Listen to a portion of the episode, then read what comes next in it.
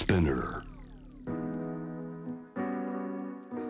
グローバーがお送りしています。J-Web シャムダープラネット今夜お迎えしているのは日本列島回復論の著者山水号ディレクター井上武和さん。テーブルトークのテーマはこんなユニークな仕事があります。井上さんこれはどんなメッセージ皆さんからいただけますか？えっとですねこのやっぱり仕事の選択って人生の選択生き方の選択においてとても重要だと思うんですけれどもなんかその仕事っていうふうに思い浮かべる時稼げる仕事っていうふうなそのなんていうイメージがやっぱり大人の側がとても貧困だなというふうに思っててなんかあのこんな仕事もあるかあんな仕事もあるっていうふうにあの大人の側も知ってれば子供に対してもそういうこと言えるし例えばうちの息子はこの間申し上げたように今学校行ってないんですけれどもその学校学校行ってないってことがやっぱりすごく不安になったりするわけですね親の側はね。だけどが、ね、こういう仕事があるこういう仕事がある別に学学校行って行くだけが全てじゃないっていうふうにやっぱり親の方も思ってくればやっぱりあの子どもの選択肢っていうのも広げてあげることができるしっていう意味でなんかやっぱり皆さんにこんなに面白いこんなにユニークな仕事で食べてる人たちがいるよっていうようなことを教えてもらえるとやっぱりみんなそこがね、はい、イメージが広がっていいかなっていう。井上さんのお仕事だってなんだか分かんないっていうね。山水号ディレクター。でもキャリア遡れば、まあ、官僚をやって、えー、日本を、えーまあ、土台から支えるお仕事やった後高級家具カッシーナでまたブランド、えー、デザインそういったところのお仕事もした後に今度はまあシンクタンクというか、えー、日本列島回復論そうそういったまあ文章でもっていろいろアプローチをしたり。さまざまご自身の仕事をどういうふうにまず井上さん思ってます？いやだから息子とか娘がやっぱり父ちゃん何やってんだって話やっぱり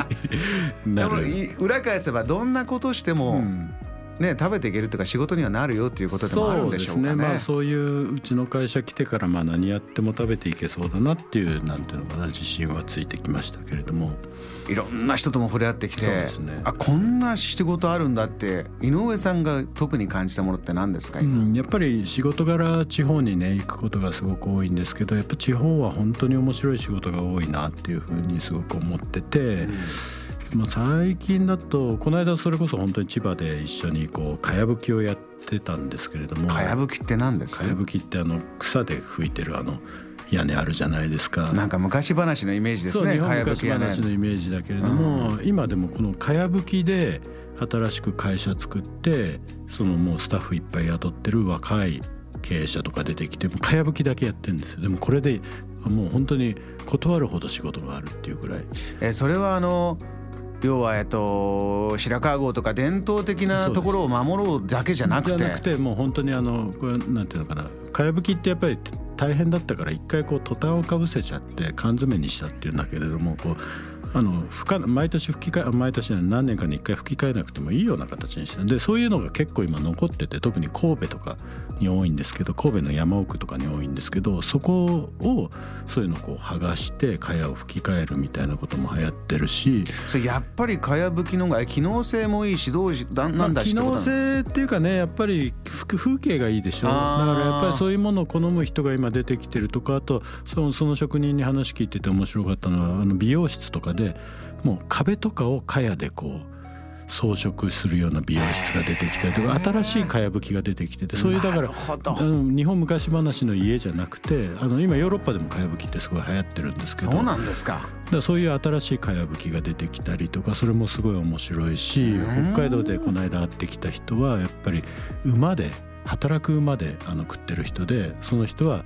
えっと、林業を馬でやるんですけれども木材をこう切り出してくる時に馬に全部引っ張らせるってこれは50年前ぐらいまで当たり前にあったことで今滅んじゃったんだけどこれでやっぱり30代の子30代の時に起業してそれで今それで食べてたりとか。いや一回淘汰されたわけですよね。馬の力馬力、まあ、トラックはね何馬力っつって馬何台分もいけるからじゃあみんなトラックでってなったわけですけど。でも今馬搬っていうんで馬で搬出するって馬搬っていうんだけどそれがすごく見直されてて例えばヨーロッパとかでは馬搬だったら森を傷つけないからってことで自然公園内の伐採は馬搬でやんなきゃいけないみたいな。車の道通さなくったっていいじゃないかと。まあいろんなとこ入っていけるのでっていうような形でそれが見直されてるとか。だから一回なくなったものが今現代もう一回見直されてそれを若い人たちがやるっていうのが出てきてるし、まあ、一番面白かった前もちょっと言ったかもしれないけれどもやっぱりあの蜂を取ることで生きてる人とかがね皆さん前回その子育ての話で、ね、お子さん学校行かなくなって、じゃあどういう世の中を見せてあげようかっていう時にこの人を見せたらお子さんが目を輝かせた。もうむっちゃやっぱりなんていうのかな。まあ先ほどのかやぶきの職人にも合わせたんですけどやっぱりすごくそのかやぶきの職人のこともリスペクトしてたし職人かっこいいな。かっこいいなっていうことででもこのやっぱり蜂の人はすごいよね蜂の人ってなんですか？あの養蜂家とかじゃないですか？蜂の人。蜂を取るってことでもうあの必要な年収稼いでて。いやいや。唯一わからないんですその蜂を取ってね、まあ、年収を稼ぐって今だからスズメバチとか危ないからこうね行政から駆除の要請とかあるんだけどそういうのであのひと夏で大体必要な年収稼いじゃって相当な腕前なんですね。ですね。もう彼は本当に素手でスズメバチ触れるのでもうすごいんですよ。もう。素手でスズメバチを触る4歳から蜂を追っかけてたっていう筋金入りの野人です。そういうストーリーがあるんですかでで今やっぱりだ息子お子さんに4歳の息子さんにやっぱ教えてるみたいでさ。あのね私スズメバチは近づくなって教わりましたよ、うん、4歳から触れるってのは親御さんが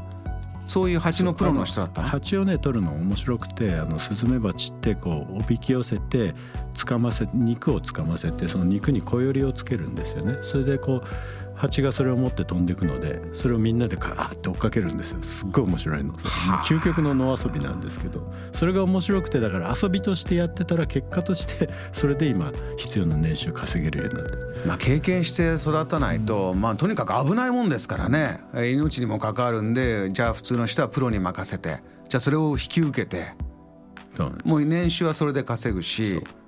それだけじゃないんですかその方は？それ以外にも例えば漁とか、まあ、冬なんかはあのイノシシとか鹿とか取りながら生きてるみたいなんですけど昨日もなんかメールが来て「こんな魚取りました」と大井川がいっぱい取れてる写真とイノシシ1頭と鹿3頭ですアナグマ1頭ですみたいな。はあこう自然と自分の興味関心を突き詰めていくとまあ今それが仕事になるというのは少し前よりも相当あるねっていうのはもう肌で感じてらっしゃる、うん、彼なんかの生き方見てて羨ましいなと思ったのはやっぱ子供がね野遊び付き合ってくれるのは今、ね、4歳の子供があと本当に数年だろうと。その間にも思いっきり子供と遊びたいっていうことをねやっぱり言っててそういう自然体でそうやって生きてる。でね、お子さんもそうやって親と一緒に遊んでもらえたっていう記憶があればやっぱり幸せに生きていけるじゃないですか。なんかすごくいいなと思って。あのよくですねこの将来就きたい職業アンケートとか、うんうん、つい最近も株式会社クラレというところはデータ出してて、えー、ちょっとそれを見てみると、まあ、新小学校1年生将来就きたい職業男の子は 1, 1番がね警官おまわりさんになりました。これは何か子供男の子が好きなヒーロー戦隊ものがこう警官がテーマになってるようでそういうとこから来てて。女の子はこうケーキ屋さんとかパン屋さんとか。えー、こういうのはまあ昔からずっとあるんですけれども親が就かせたい職業っていうランキングになると男の子も公務員とかが上に来るんですよね、うん、女の子も2位に公務員が入ったり、まあ、看護師さんとか、まあ、世のためになってそして安定して食べれるだろうってイメージなんでしょうねこれは。公務員会社員医療関係っていうこのこの3本柱ですね。うん。やっぱり親まあ親はやっぱり子供の幸せ願うからできるだけねやっぱりこうきちんとした人生を送ってほしいって思った時にそのやっぱりイメージここにこのトップ10の中に職人みたいなことは入ってこないんですね。かろうじて料理人っていうのはありますけれどもでもやっぱりその、ね、日本のものづくりの文化を支えてきたのは実は職人だけれども今職人っていうものをやっぱりこうがこうかっこいい仕事だとかいい仕事だって思ってる人っていうのが多分だからこの親の側に少ないんだろうなっていうのもあるし。身近で少しこう見えづらくなってきてたんですかね。だ職人っていう仕事、うん、まあ職人っていう言葉でもくくりきれないかもしれませんけどプロフェッショナルが今実は世界中でそれこそどんどんたくさん稼げたりとか新しいものを生み出してるという、えー、そんなお話ですけれどもお聞きの方まだまだメッセージ待ってます。今日はこんなユニークな仕事がありますというお話です。JAM The Planet. グローバーがお送りしております。J-Wave シャムダープラネット今夜は日本列島回復論の著者で山水号ディレクター井上武和さんとこんな仕事ユニークな仕事ありますというテーマでお話ししてますがたくさんメッセージありがとうございます。ちょっとまずメールをじゃあ2つくらいいきますね。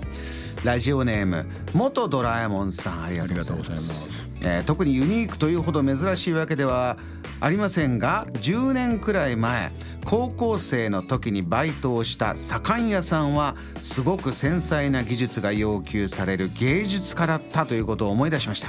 コテ一本で完全な水平をシャシャッと作ったり美しい渦巻きのような模様を壁に作っていったりその素晴らしい腕に魅了されました。職人さんってかっこいいですよね。ちなみに僕はモルタルが固まらないように時々水を入れるだけのバイトでした。でも入れすぎると「緩い!」と猛烈に怒られるんで結構大変でした。井上さんこの職人さんって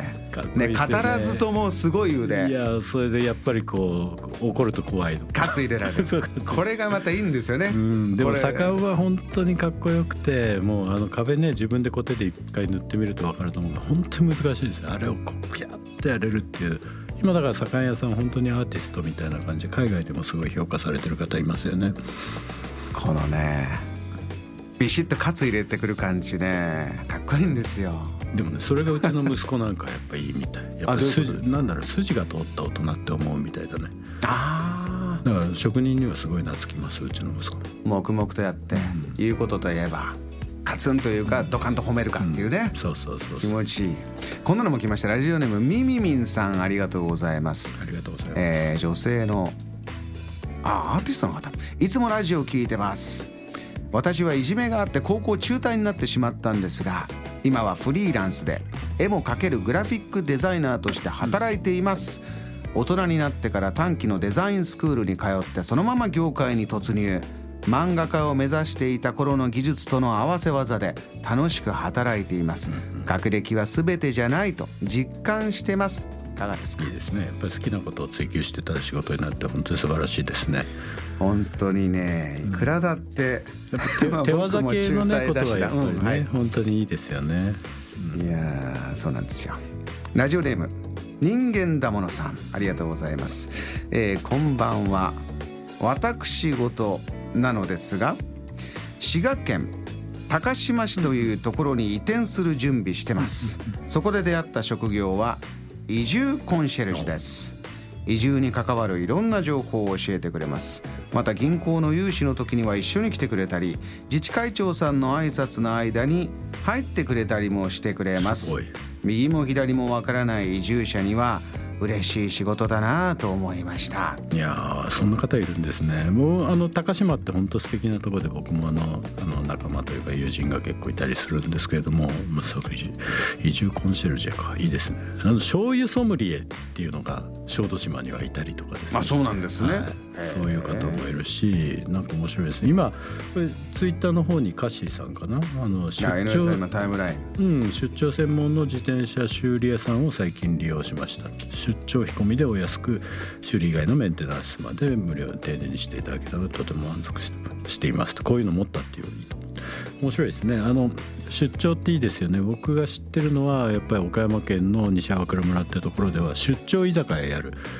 女性がいて。出張居酒屋、うん、であのまあ田舎だからもうねあの帰ってこれないからもうお酒持ってってそれでそこでみんなでその村の人たちと飲んで自分は車中泊して翌朝帰るっていう。それがやっぱ流行ってるんですけど。今日はねいろいろ教えてもらうと